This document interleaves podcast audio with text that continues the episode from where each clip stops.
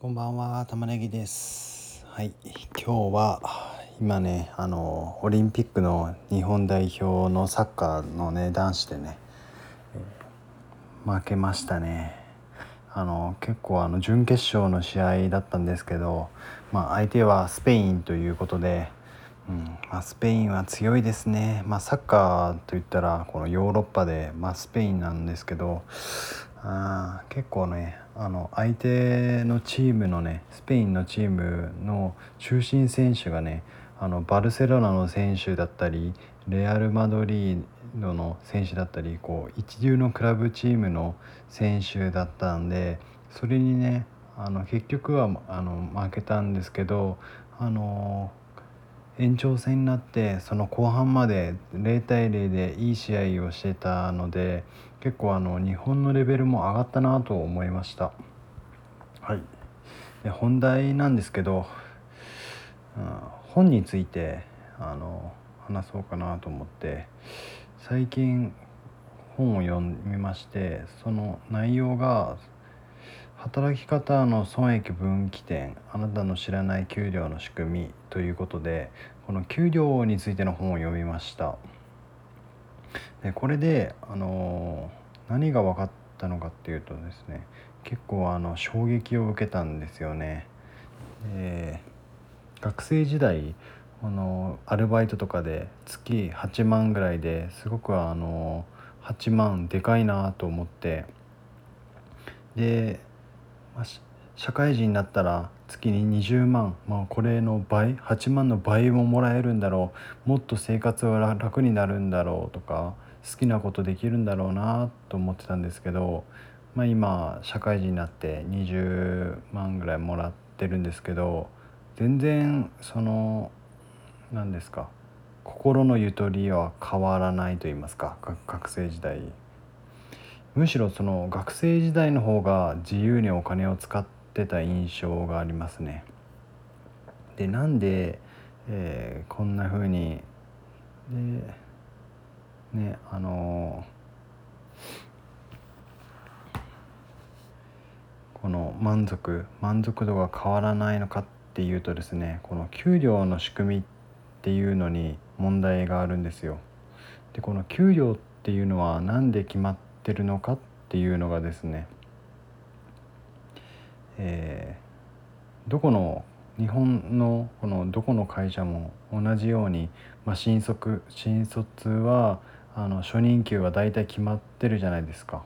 でそれは何で決まってるのかっていうとですねあの生きていくためのお金なんですよね。わかりますかね？この生きていくためのお金っていうことはこの最低限こう生活費ぐらいのお金を支払うっていうことでこう暗黙の了解としてこう会社がこう決めてるんですよ。でそれはそのどんだけあの働いてもどんだけ成果を出しても決まってるじゃないですか。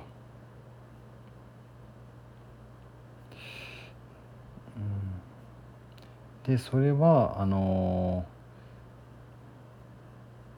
日本のこの、えー、必要経費方式っていうらしくて。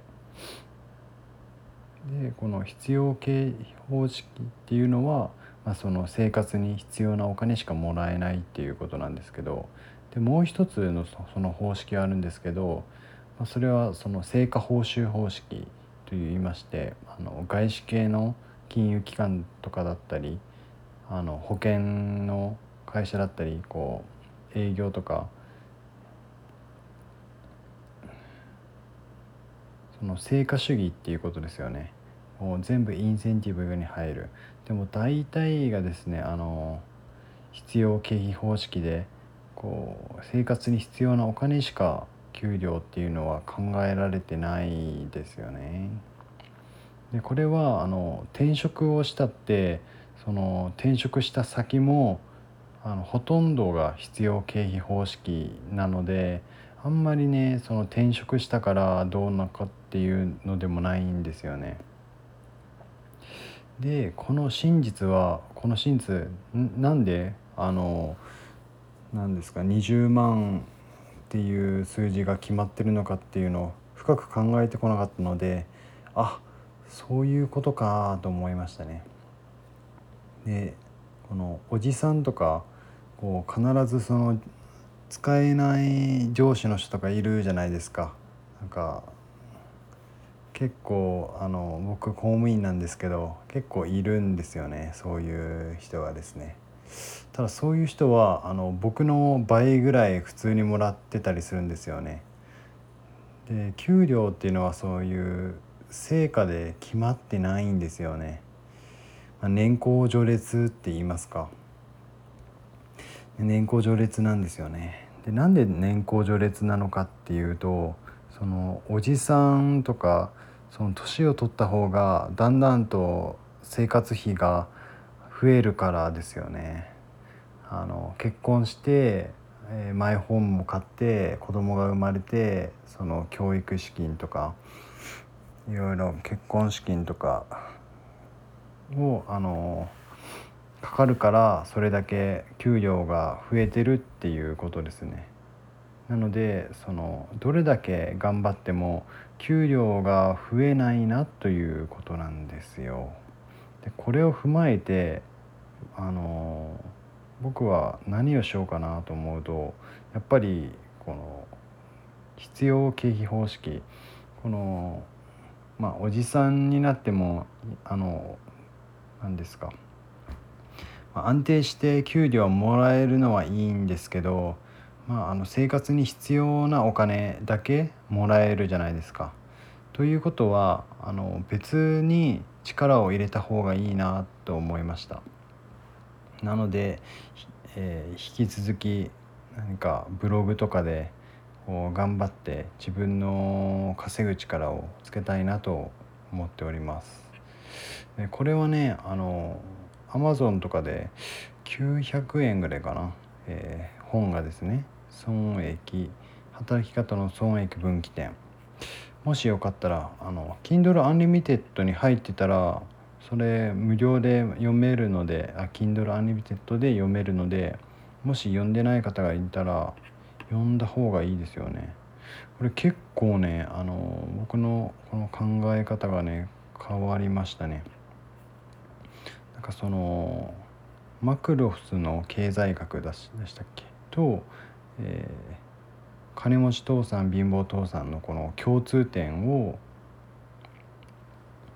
こう見てそれでこう最終的には、まあ、自分の資産を貯めましょうっていうことなんですけどこの給料のこの考え方ってていうのがこう衝撃を受けましたなのでぜひ、えー、ぜひぜひ読んでみてみてください。であとはこうまあおじさんがその高い理由は今話したんですけど、まあ、その発展途上国の人の給料が低い理由とかあとはこの給料がなんなんでこの高い給料の人もいるし低い給料の人もいるのかっていうのとかいろいろ書いてあるので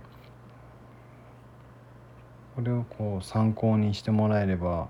結構ね面白いのかなと思います。ということでいかがでしたか？明日は木曜日か木曜日週の後半になりますね。引き続き、えー、頑張っていきましょう。バイバイ。